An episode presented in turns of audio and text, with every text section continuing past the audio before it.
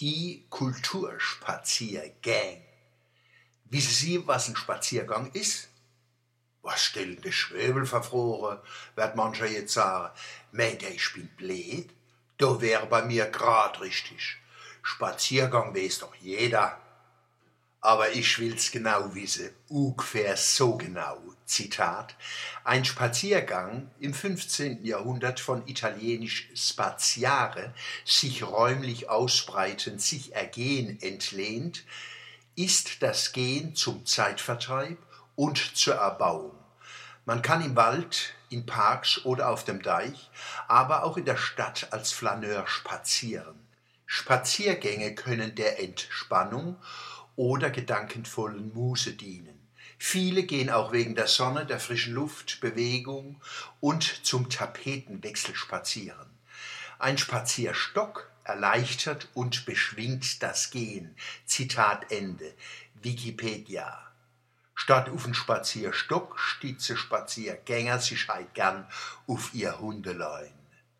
Meine liebste Übersetzung von Spaziare ist Lustwandeln monomerisch Lustlave.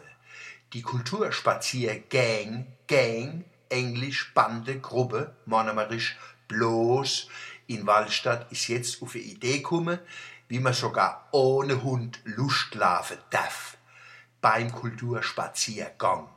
Wie so oft sind bei der Kulturspazier bloß Frauen die treibende Kraft. Manuela Müller, Traudel Ringer und Elvira Jacobi haben den Kulturspaziergang in Wallstadt ausgeheckt und organisiert. Schier hätte ich meine Aachen nicht getraut, hat die Bürgerdienstleiterin Patricia Munterde vom Wallstadter Rathaus an die 200 Leute können, wo dann über drei Stunden durch Wallstadt gedippelt und gelaufen sind. Weil es so heiß war, hat's unterwegs was zu trinken gegeben. Die, wo schwer laufen, hatte Thomas Müller mit einem kleinen Bus gefahren. Die Frau Dr. Tanja Vogel von der Reichs-Engelhorn-Museum und der Orts-, Geschichts- und Dialektkundige Stefan Michel Alles haben erzählt über Plätze, heißer Geschichte und Straße. Die Leute an der Liebe gegangen. In der katholisch-christ-Königskirche und der evangelisch-Petruskirche hat Friedemann Stieler Orgel gespielt. Der Erich Kleiner hat über die Kirche informiert und ich habe mal Übertragungen von der Seligpreisungen und vom 1. Korinther 13 ins Monomarische vorgetragen. Weitere Stationen waren unter anderem der Waldstadter Wasserturm, der alte Bahnhof und das alte Kino, wo Heide Yilmaz Kalender Bier, Wein und Wasser verkauft. Da sind wir von der Frau Dr. Schöning Kalender begrüßt worden. Der Siegfried Laux hat Texte von Max Bar gelesen. Das Beste an Wallstadt?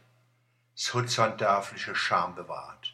Die höchsten Bauwerke sind der katholische Kirchturm, Wallstadts weißer Himmelszeiger, wie der Stefan alles sagt, der evangelische Kirchturm und der Wasserturm. Menschliches Maß, so soll's bleiben.